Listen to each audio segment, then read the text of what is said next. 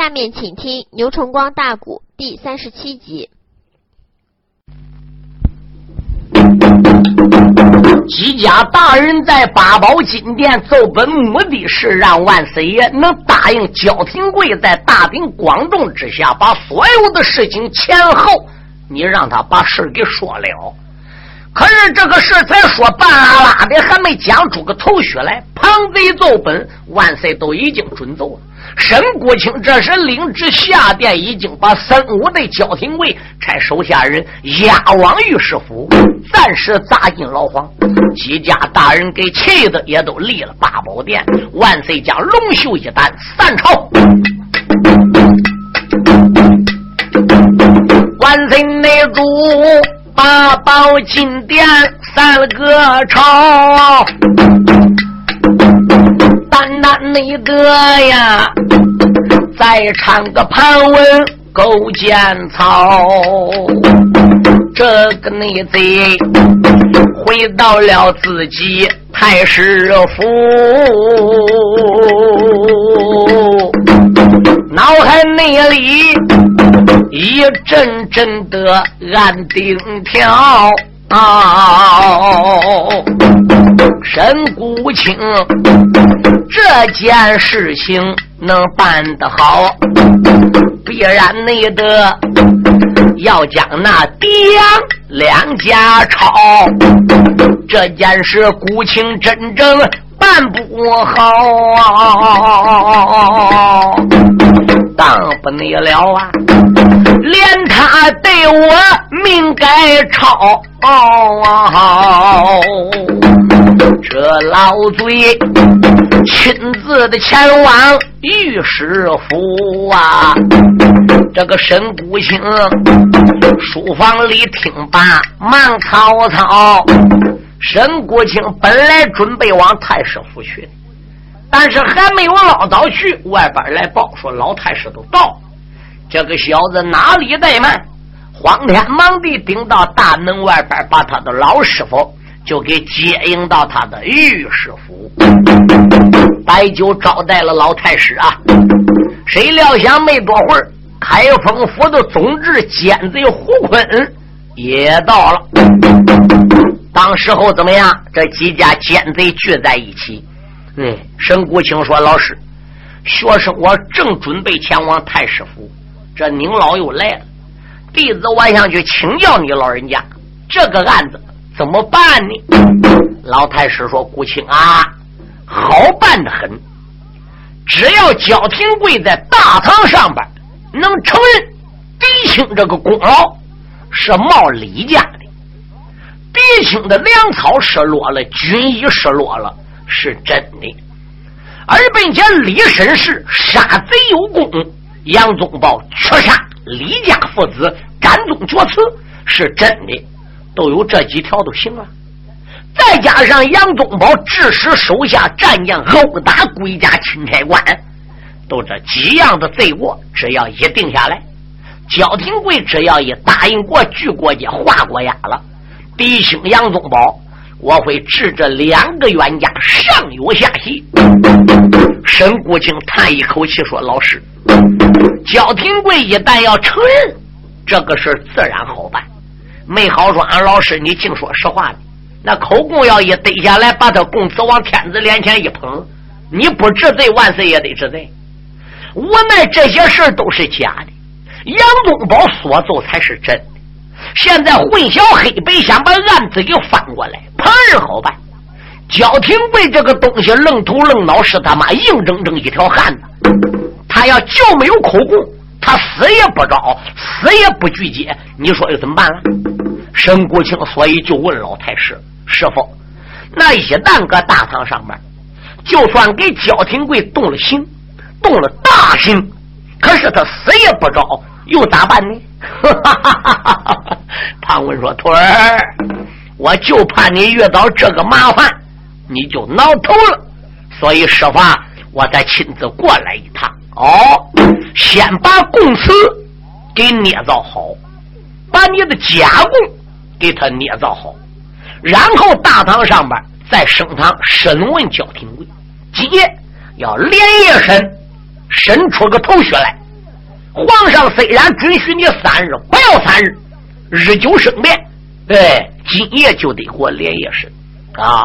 焦廷贵口中要能审出来供词，很好，拒接话呀。往万岁脸前一碰，审不出口供，把他用刑给我打死。对，把他打昏过去，他什么不知道了？你把你的假供词给拿来，叫人把他手指给咬破了，拿过这个手给指头往你的假供词上一摁，以假当真。这边把焦廷贵往你牢房里边个一闷，明天把供词往八宝殿一捧，我在万岁面前那么一奏本，立即出斩焦廷贵，差人赶往边庭，再把杨宗保嫡亲给他弄死，永绝后患。可是我主真正要搁八宝金殿看过焦廷贵供词了，不放心。他再叫我飘令把焦廷贵从我的牢房提上八宝殿，他再来预审一遍。焦廷贵这跟万岁两下一对，跟供词上不一样，那皇上不得治我罪？庞文说：“放心，连夜审，明早晨把你供词只要往万岁面前一捧，我保险叫万岁立即杀焦廷贵。皇上要真正亲口御审，再重办这个案子，或者叫旁人办这个案子，那就说明你老师没有这本事。”你能忘到这一点，师傅我又忘不到这一点吗？我明白了，现在为师要回去了。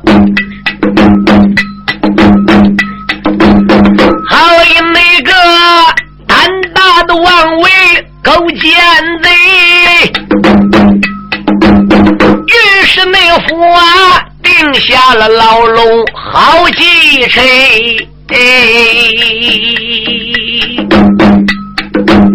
牢房内里压住了英雄焦廷贵，这是内后沈谷清脑海里边波浪飞，哎真正的是这件的事情闹不好啊！当不内了，必知的下官要倒霉。想起你来，我的妹丈死得惨呐，小外甥雁门高官死得亏。哎，你姑内安还藏着我的同胞们。哎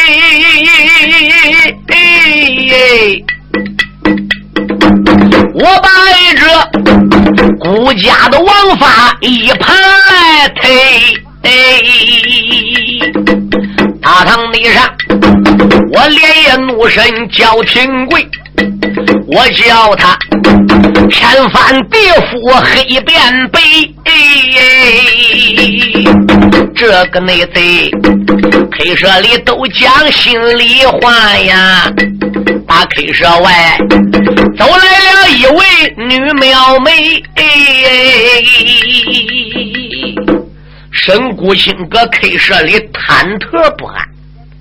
最后他下定决心，为了给我外甥的我妹让报仇，罢了，就按照俺老师这话决定，都能办。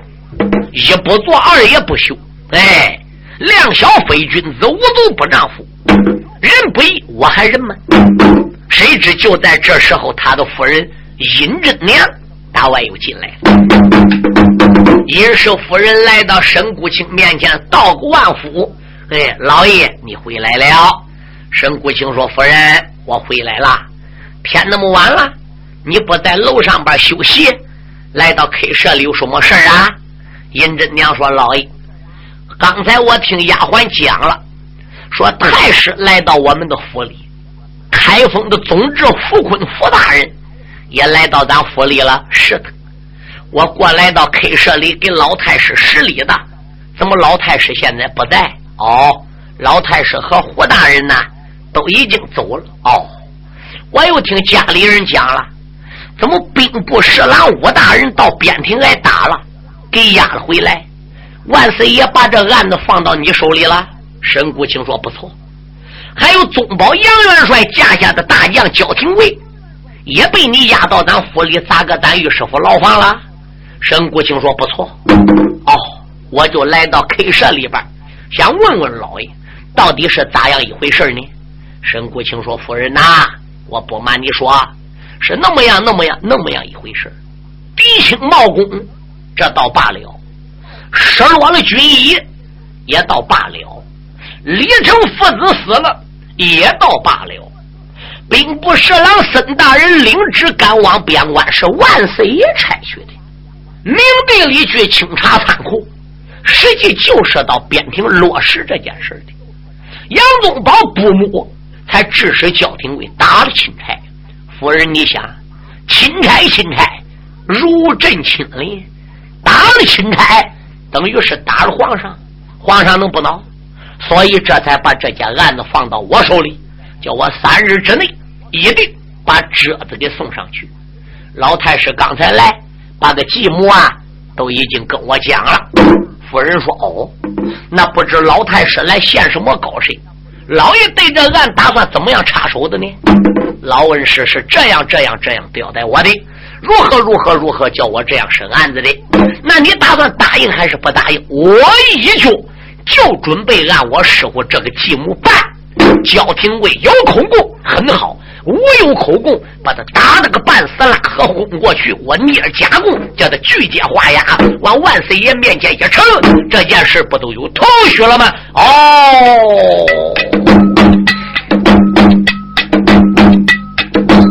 身不内情，如此的这般把话讲，黑社里惊动高明阴真娘，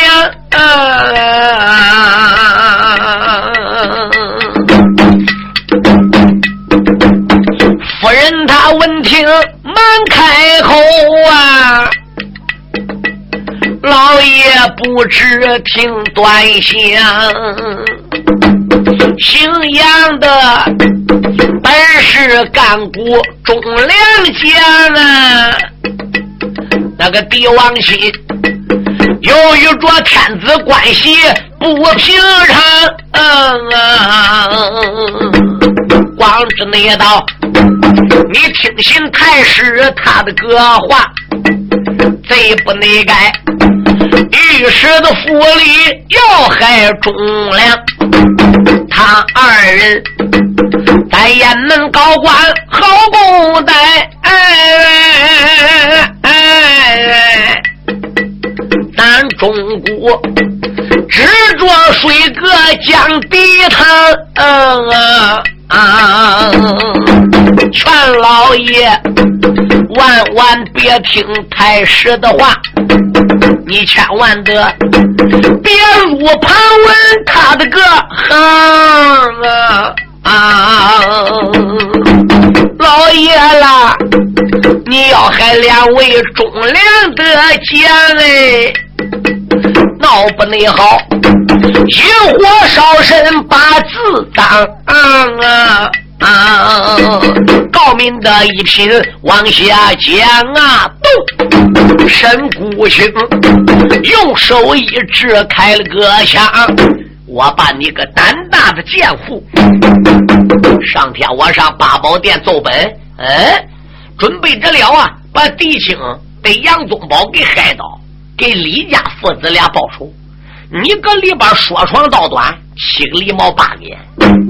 今天现在焦廷贵都砸搁我牢房里边，老太师来献计，皇上把这个事都交给我，叫我插手办。难道你一个女流之辈，宽道之家，你还能挡住我吗？你听着，你姓尹，我姓李，我跟你再是夫妻，你姓你的尹，我姓我的李。人说夫妻不过是同林鸟。大树一刀各自飞。你想想，我自个个包姊妹现在守寡，她丈夫丈夫死她，儿子儿子死了，丈夫仇不能报，儿子冤不能生。嗯，你想想，我这个做对他包姊妹有那么大权利，我不给出把力，黑出把力。你怎么瞧见他是忠良？他要是忠良的，那那我都是奸贼喽。嗯，那如果我要是忠良，他都是奸贼喽。从盘古开天地到现在，历朝历代，你听着，圣周为王，败的时候，在你的眼里不存在什么忠良啊、奸贼了。那你这个 K 社里等于是骂我的吗？你赶紧回高楼吧，啊，不要再多杀贼了。老爷，你你为啥执迷不悟？都，我把你个贱人，你占谁的风？为什么个 K 社里边个三番五次你来搅闹我的事我马上这都到前边升堂去了，你赶紧走吧。夫人就不让他这样做，他就偏这样做。二人你一言我一语都吵起来了。沈谷清说：“胆大的泼妇真算不贤呢，你也不就占你舅舅十部尚书韩琦那一点风吗？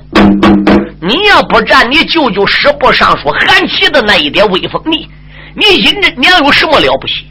你认为你是诰命一品，我都怕你们？这个贼如此这般把话云。”倒叫那诰命一品多伤心，出言来没把个别人怨，老爷不住怨出了唇。既然你是宠信了奸贼潘文的话，啊啊啊一心心得害忠臣。大堂内上啊，你今夜真正这样做呀，我也要找到了舅舅说了假人，阴真内娘如此的这般朝下讲，神谷清无名的烈火撞顶门。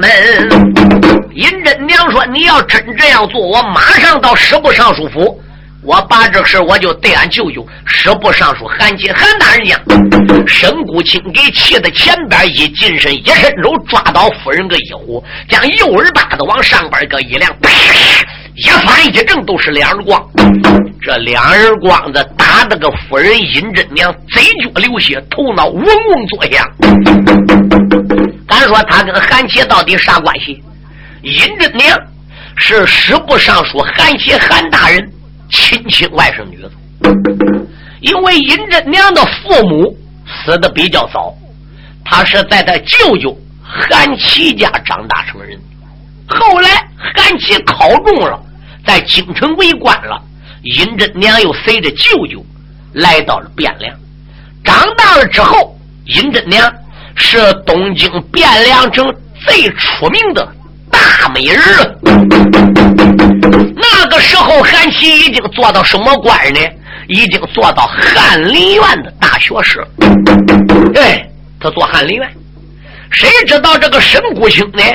他搁文场里边考中了文状元，哦，搁京城里边一中状元了。老太师庞文呐就看中了，庞文把沈谷清就给揽过去，做他的门下当的学生。沈谷清认庞文做老师。哎，庞娘娘庞才花就在当中为媒，把韩琦韩大人的外甥女大美女尹真娘就许配给沈谷清。沈谷清人品也不孬，对，贪到这个大美人了，夫妻俩两人呢感情也不错。韩琦才高八斗，学富五车，又是干古忠良，朝中里上下文武群臣最尊敬他，所以他这个官职啊。日渐上升，现在已经被万岁爷加封为十部尚书。沈谷清功名是状元，这在被太师给收去当学生。西宫娘娘庞赛花呢，也很喜爱沈谷清，所以沈谷清这个官职在京城里也就如日中天，也就马上升起来了。现在已经做到了西台御史。开始韩琦职务不高，沈国清职务也不高。庞三花就在那个时候把大美人尹真娘许配给沈国清，韩琦韩大人呢又不敢得罪庞才花，两家的亲戚就是这样定的。赶到沈国清也宠信老太师，职务也大了，搁朝中里也能当家了。韩琦韩大人职务越来越高，也能当家了。所以韩大人跟几家忠良拧一块去了。沈国清跟几家奸贼拧一块去，朝中里明显有中间两大派，嘿，所以这中间一不和，所以尹真娘啊走娘家也都少了。爹娘死的早，只有给舅舅当娘家走，见舅如见娘。韩大人跟沈谷清两下一不和，有时搁朝中里上殿见驾，二人走对面不啃西瓜皮。他不理他，他也不理他。因此，尹真娘走娘家都少。他舅舅韩琦都问：“乖乖弄些什没来家的？”这尹真娘都哭，一哭人家韩琦都得问真情。尹真娘敢一把真情一讲出来，说沈谷清不让我来，叫我断娘家这条路。韩琦韩大人都说：“孩子，没有什么急事你呢？”也尽量啊，少朝舅舅家来，因为沈谷清现在职务不凡呐。你又往家来了，我跟他搁朝中里因公事有时不和，他还不恶念你的吧？所以夫妻两个人感情啊，就越来怎么样，越不像话。赶到后来，尹真娘有很长一段时间不走舅舅了。沈谷清和他夫人尹真娘这颗夫妻关系呢，又稍微缓和一下。尹真娘舅舅是朝中一品封疆大员，尹真娘丈夫又是西台御史二品封疆大员，所以尹真娘有这种的关系，没人又是庞赛花，才被万岁爷加封为诰命一品呢。今晚上夫妻两个人搁 K 社里边搁一吵嘴，他还不如两耳巴子打了尹真娘一反一正两耳巴子。你不都占你舅舅韩琦那个风吗？哎，我看你舅舅能怎么我？非这样做不可。所以尹真娘说：“你要真这样做，我就去告俺舅舅说，俺舅舅跟你不拉倒。”他这才两耳巴子来打夫人。尹真娘在大庭广众之下，K 社里边身为顾家诰命一品，俺沈谷清这样打两耳光子，你想想他不难过，他能受了吗？连哭带嚎，一阵好跑，顶到自己的高楼上边搁了，心中暗想：真娘这叫真娘，哎，我不如干脆死了吧。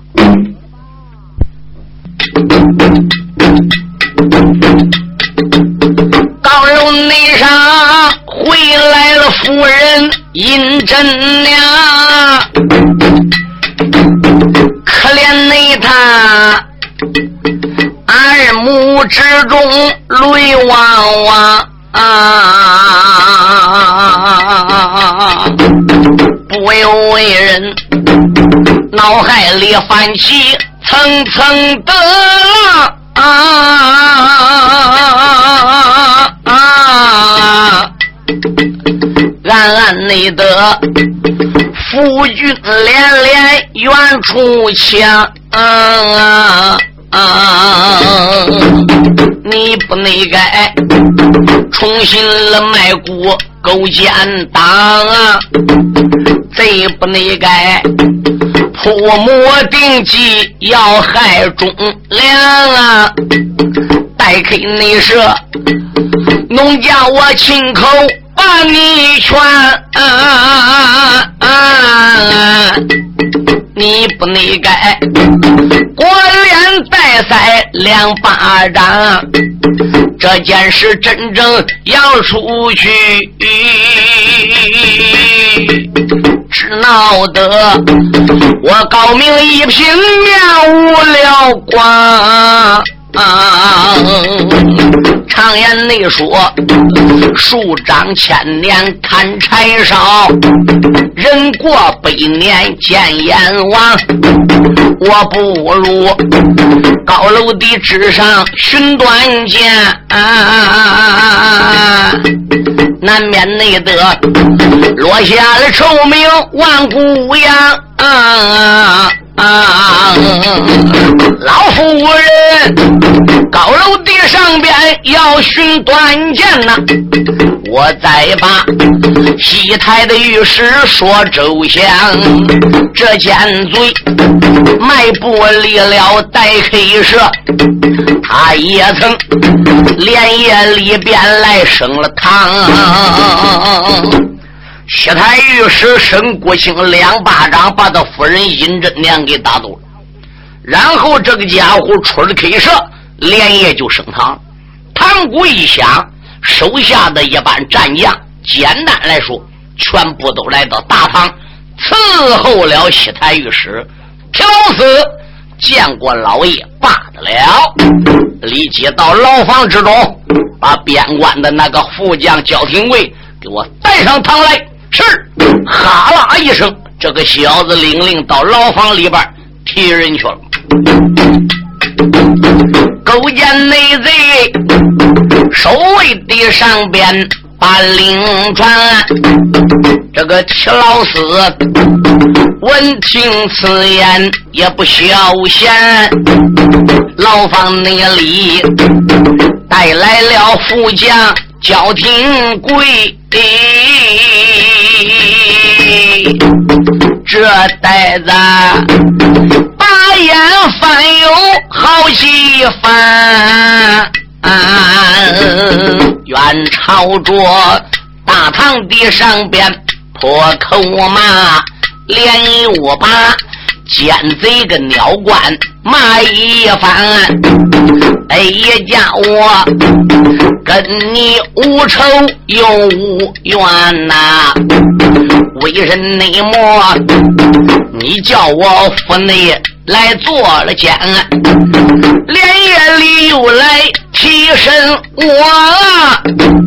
也不内知勾奸贼为啥这样的办案，英雄也被人压得来得快。简单的讲，大唐不远把人拦，英雄也迈步走到大堂内，打量着福堂甚威严，肃静回避拍二面，还有那狼虎的众将。来战班，屏风的上边画猛虎，忘了望，明镜的高悬挂上边，忘了望，有一家老爷在上边坐，观之间，他头戴乌纱，蟒袍穿，有一个签筒在桌上放啊，那里边啊。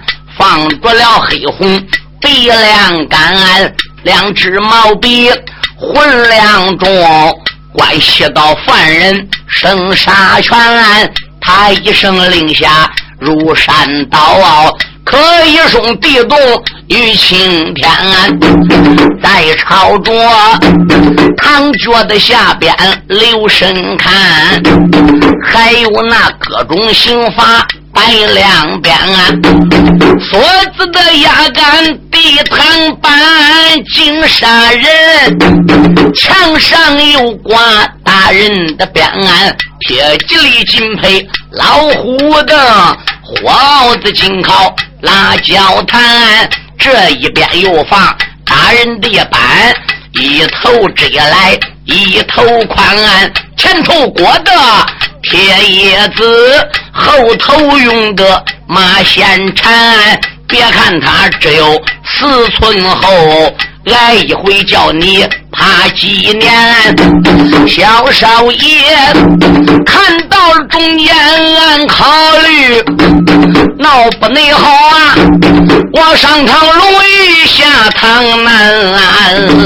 焦廷贵，大堂的上边那么一站喽，沈谷清他在上边把话谈。焦廷贵被他手下人就带到了大堂，立而不跪，昂首挺胸，怒目扬眉，斜视着西台御史。沈谷清，这个小子坐在上边个帕拉将金虎丹一睡。身为西台御史，可以唱金虎丹了，那都不能说是金堂木了。啪，将金虎丹连睡三下，下站的不是罪犯焦廷贵吗？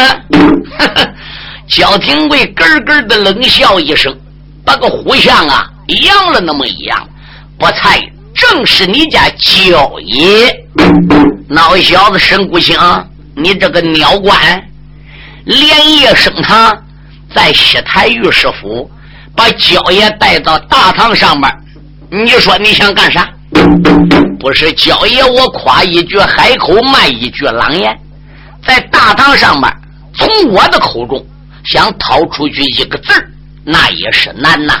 走，我把你个胆大的焦廷贵来到大堂上边见本官不跪，你还口吐狂言，报效我公堂。来呀，见过老爷，可惜跪。说哟，人要不到三尺法堂，你有本事。你万一要被压到了三尺法堂了，书友们听清，那就不怕你有本事。你到现在也是，你再有本事，你到法院里边个要一回来，马上你都有罪受，马上就逮你。哎，你要作案被派出所公安局逮去了，不老实交代，还找他横鼻瞪眼的，这马上电棍对你身上都倒。不怕你背后有柱子，所以焦廷贵这个家伙是个硬汉呐。来到大堂上边个，他不但不跪，转过来他按沈国清骂一遭，骂他是鸟官。那沈国清让他这一口嘛，两边可惜跪，两边那个皮锤对准焦廷贵两个膝盖子上边一砸，后边有人过来对两腿腕，啪啦都是两脚，砰！焦廷贵就拍跪去。打地下挺身，还想站起来，过来三四名大汉把他摁住。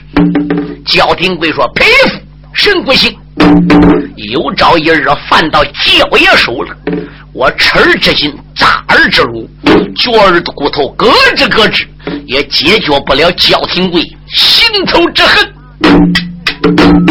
大堂内上跪倒了英雄。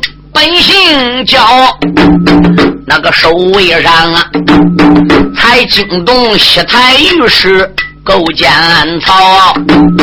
这鸟官用手一指开了口，焦廷贵不知听分晓。我问内你，嫡亲领旨。正一界，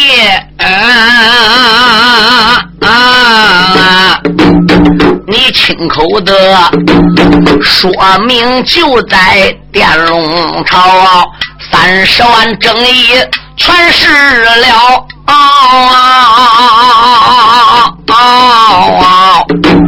李家的父子命报销。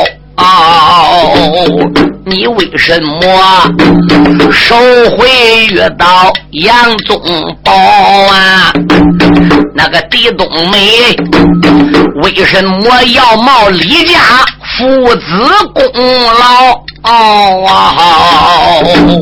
朝中那里，钦差大人雁门进了，这个元帅府，你殴打钦差为哪遭？今夜那里，你御史府里招口供，话有地千番再不妙啊。大堂内上，焦廷贵今夜无口供，我叫内你尝尝我的发几条。这个内贼守卫的上边。把话讲，焦廷贵无名烈火冲胸烧。既然那是你讲个边庭十来身呐，我一一从头说分晓。虽然狄青失落了正义，那磨盘山的山贼把正义又送还到雁门关。这样才赞天王。死在狄青之手，是焦爷爷亲眼看见。两颗头是帝王金叫我割的。来，我说着，你叫两边动笔给记下来。我领着人头回奔高官班兵，路过文训李成、李代父子俩酒中加盟，还，害我打我手里把人头给提走的，上雁门关去冒功呢。我福大命大造化大，从悬崖里出来，回到雁门关，为帝王心在当中一作证。结果李家父子一口肯定反贼是他杀。哎，我又打怀里边取出紫牙菜、赞天王两个头盔，被我拍扁揣个怀里的。人证物证俱在，杨元帅才杀了这个匹夫。兵部侍郎孙武下边庭去查官查库，他不该在杨元帅面前要诈取万银两，我才殴打了这匹夫。来，叫两边动笔给记下来吧。你说沈国清坐在上边，连个鼻子都给切歪了。头，我把你胆大的焦廷贵来到大堂上边，竟敢信口雌黄，颠倒黑白。来呀，见过老爷。准备架杠子，两边把个夹棍子还不如给拿着过来。胳膊底板，搁夹一根，腿肚上搁一根，两头绳子给他绕好。就听沈国清坐在上边说了：“焦廷贵，弟兄如何冒功？杨元帅如何刺杀李家父子？你给我从实招来。如果要不招，我叫你身体似铁，非似铁。我这里王花如露。”费四路，焦廷贵说招了。刚才我都讲了，你个鸟官奸贼，你没写下来吗？好，焦廷贵，到现在你还骂我，两边哟，给我收。两边一说收不要紧，叠上两根夹棍子。焦廷贵这个腿怎么样？就加上，大家要听清。过去这个五大刑五小型，女怕簪，男怕夹棍。这个夹棍子在男子刑法当中算是个大型，这个东西能夹死人，最厉害。那个内贼守卫的上边说来有啊，两边内的战场用才将夹棍来收。哦，连收三次不要紧呐！哦，叫廷贵大唐的纸上浮了东流。哦。哦，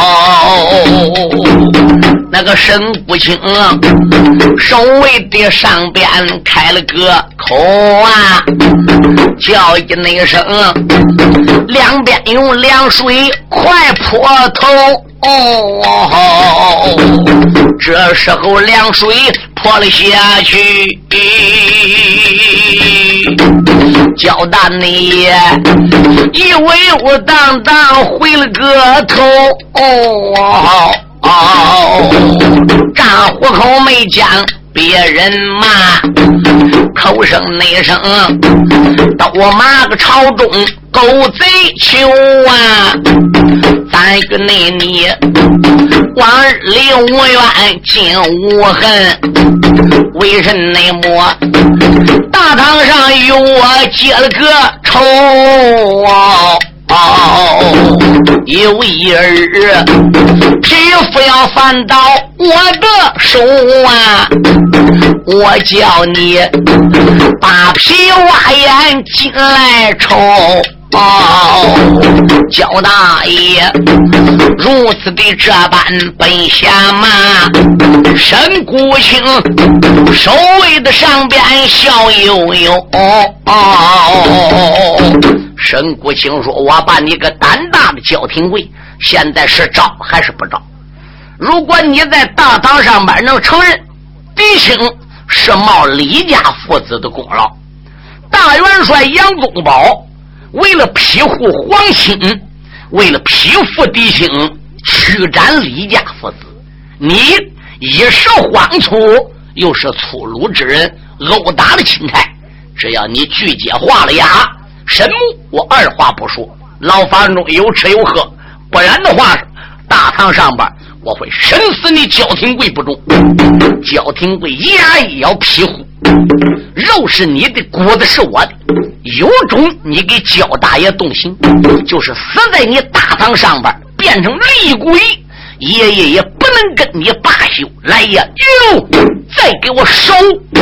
两边的兵丁战堂勇又过来收这个夹棍，啊啊啊！夹的焦廷贵满脸大汗，衣服都湿完，又昏死过去。这个匹夫啊！沈国清在上手怎么样？早已经叫人把纸笔砚瓦给准备好了。好，这个假口供他也不放心叫旁人做，他抓笔在手，刷刷刷刷刷刷刷刷刷刷，他把假口供啊给写出来了。对，他还不如亲自拿着自己写这个口供来到大堂下。趁焦廷贵分跃过去的时候，他把焦廷贵手指头子给他弄破，然后拿着焦廷贵手指头子，啪，还不如就锯了节，画了牙。好，来人，哟把焦廷贵收在天牢里边。这个小子一声令下，退了堂。焦廷贵被打进了牢房。他拿着这一张假口供，就准备离开自己的大堂，前往太师府去面见他老师潘文。坏了，家里边出了大事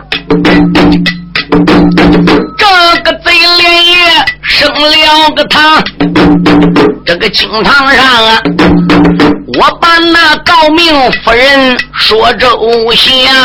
啊！金氏女脑海泛起层层的浪啊！暗暗内得有八个夫君愿出了枪啊！光知内道冲进了庞文勾践党啊！你不内改要害了大帅本姓杨。这一那次，我 K 社里边将你见呐，你不该打了农家两耳光！陷入内急，我差丫鬟去探信，要把你所作所为掌握的光。啊！殷真娘想到中间也不怠慢，啊喊一那声：“苏兰不知听其响。”夫人搁楼上边想死的，突然又想起来一件事：如果沈孤星真正要连夜设了公堂，审了这了大将焦廷贵，对，而并且再做假口供，那么焦廷贵弟兄杨宗保。这三个人都不能喝，我得叫丫鬟呐，私自到前边去看看。要没有这个事很好。神不行说到了，万一要做到了，哎，那么我连夜得想办法离开御史府，赶往吏部天官府去找我亲母舅韩琦，叫老人家连夜升殿奏明此事，不能冤枉好人呐。所以夫人就叫丫鬟素兰呐去打听。没多会儿，苏兰回来，怎么样？老爷如何把焦大将军审死的？怎么自己写假口供呢？焦将军昏过去了，他把人家手指给弄破了，怎么叫人家画押的？现在焦将军怎么砸个牢房里的？哎呦！夫人尹真娘一听这话，心中暗想：爸，我得连夜下楼。他想的怪好，谁知夫人刚刚到楼下子，过来了几名家奴。夫人哪去的？闪开！